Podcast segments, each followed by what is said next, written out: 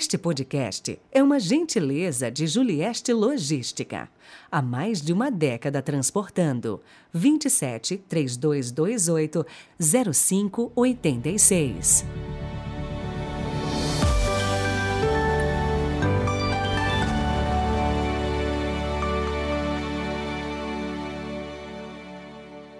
Olá, hoje sim, solenidade de Todos os Santos, domingo, 6 de novembro de 2022. E aí o abade São Bernardo dizia o seguinte: Para que louvar os santos? Para que glorificá-los? Para que fim essa solenidade? Que lhes importam as honras terrenas? A eles que, segundo a promessa do Filho, o Pai Celeste glorifica. Os santos não precisam de nossas homenagens. Não há dúvida alguma, se veneramos os santos, o interesse é nosso e não deles. Hoje, a nossa Igreja Mãe nos convida a contemplarmos os nossos heróis da fé, da esperança e da caridade. Rezemos.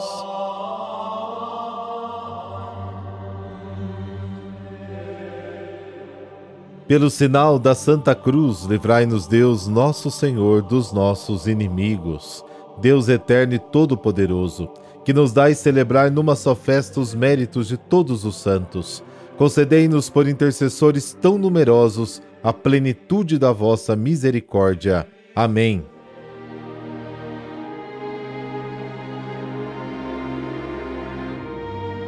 Mateus capítulo 5, versículos de 1 a 12. O Senhor esteja convosco, Ele está no meio de nós. Proclamação do Evangelho de Jesus Cristo segundo Mateus. Glória a vós, Senhor. Naquele tempo, vendo Jesus as multidões, subiu ao monte e sentou-se. Os discípulos aproximaram-se e Jesus começou a ensiná-los. Bem-aventurados os pobres em espírito, porque deles é o reino dos céus. Bem-aventurados os aflitos, porque serão consolados. Bem-aventurados os mansos, porque possuirão a terra. Bem-aventurados os que têm fome e sede de justiça, porque serão saciados. Bem-aventurados os misericordiosos, porque alcançarão misericórdia. Bem-aventurados os puros de coração, porque verão a Deus. Bem-aventurados os que promovem a paz, porque serão chamados filhos de Deus. Bem-aventurados os que são perseguidos por causa da justiça, porque deles é o reino dos céus. Bem-aventurados sois vós, quando vos injuriarem e perseguirem e mentindo disserem todo tipo de mal contra vós, por causa de mim. Alegrai-vos e exultai, porque será grande a vossa recompensa nos céus. Palavra da salvação, glória a vós, Senhor.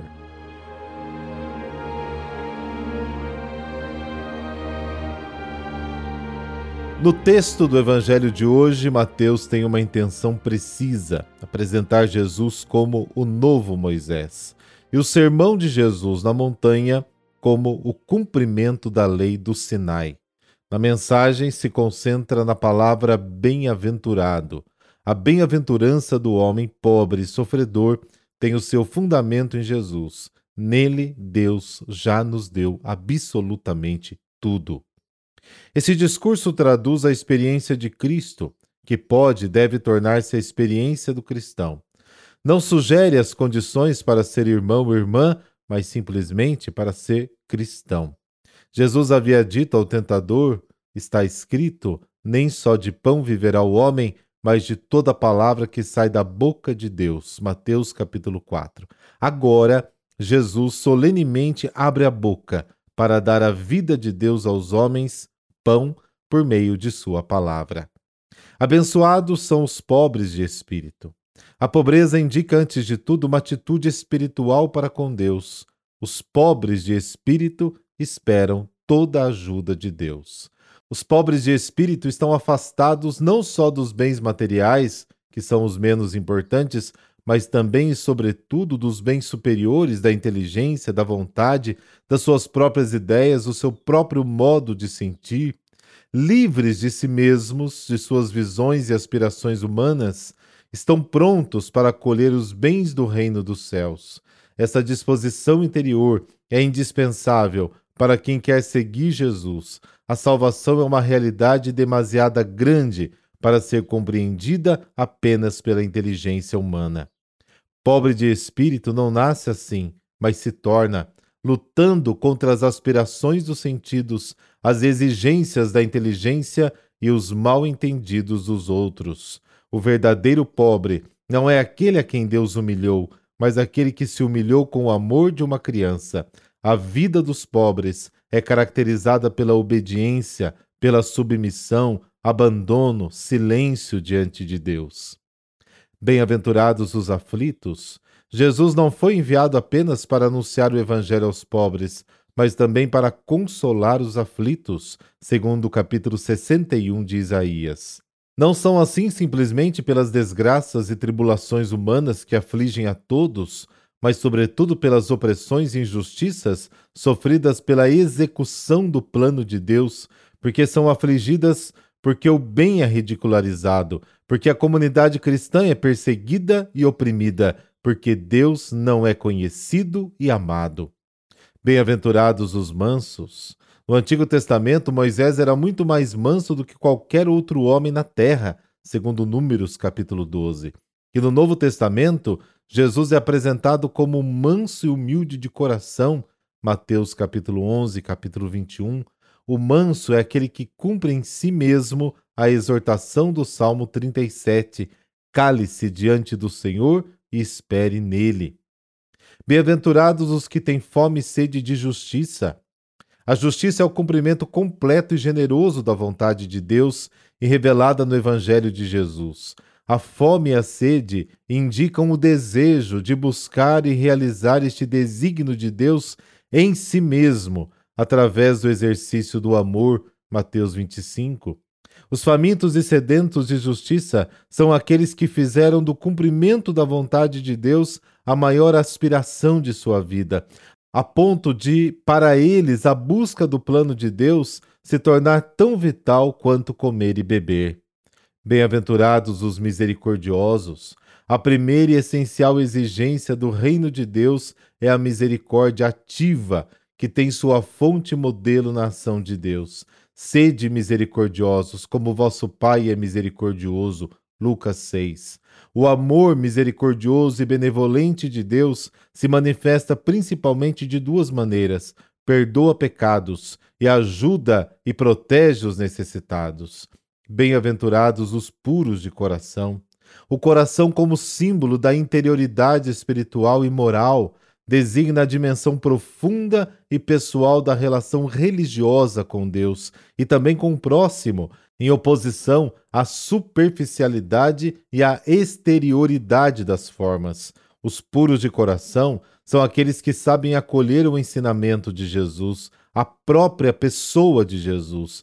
Esta bem-aventurança exige a adesão plena ao Evangelho. Bem-aventurados os pacificadores. Os pacificadores são os continuadores da obra de Jesus, os arautos da mensagem da salvação. A paz é a ausência de toda inimizade, é a presença da graça e da santidade. Só quem vive na paz de Deus pode tornar-se instrumento da paz humana.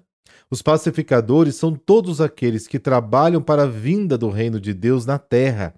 Eles merecem a denominação de filhos de Deus, porque são animados pelos mesmos desejos de salvação e comprometidos com sua própria obra. Bem-aventurados os perseguidos, a mensagem da salvação depende da cruz. Quem a anuncia e quem a recebe deve estar disposto a deixar-se insultar, caluniar, despir, crucificar. O sofrimento dos inocentes é o mistério para o qual o homem do Antigo Testamento não conseguiu vislumbrar a solução. Sabedorias capítulo 3, versículo 4.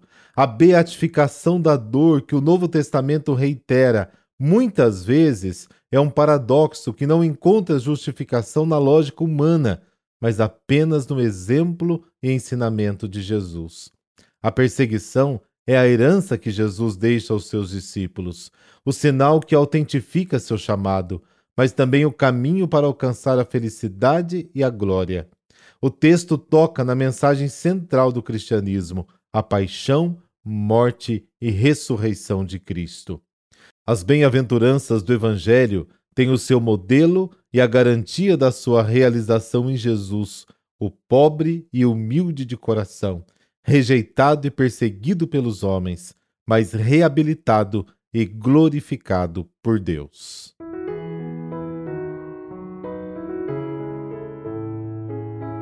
Todos os santos viu uma grande multidão que ninguém podia contar, de todas as nações, tribos, povos e línguas. Estavam de pé diante do trono e diante do cordeiro, de vestes brancas e palmas na mão. Apocalipse, capítulo 7. Esta visão, que foi narrada por São João Batista no Apocalipse, fala dos santos aos quais é dedicado o dia de hoje. Na festa de todos os santos, a Igreja não pretende lembrar somente dos santos conhecidos e oficialmente canonizados, mas de todos aqueles que estão nos céus, de todos aqueles que só Deus conhece a santidade. As almas do purgatório ainda não participam desta glória. A Igreja, nesse dia, comemora todos os homens e mulheres que já alcançaram a glória eterna e, por isso mesmo, intercedem por nós a todo momento. Certamente você conheceu alguma pessoa santa nesta vida e que agora está lá junto de Deus. De fato, todos os homens e mulheres que durante a vida serviram a Deus e foram obedientes ao ensinamento de Jesus Cristo são santos diante de Deus, ainda que seus nomes não sejam oficialmente coletados em listas canônicas.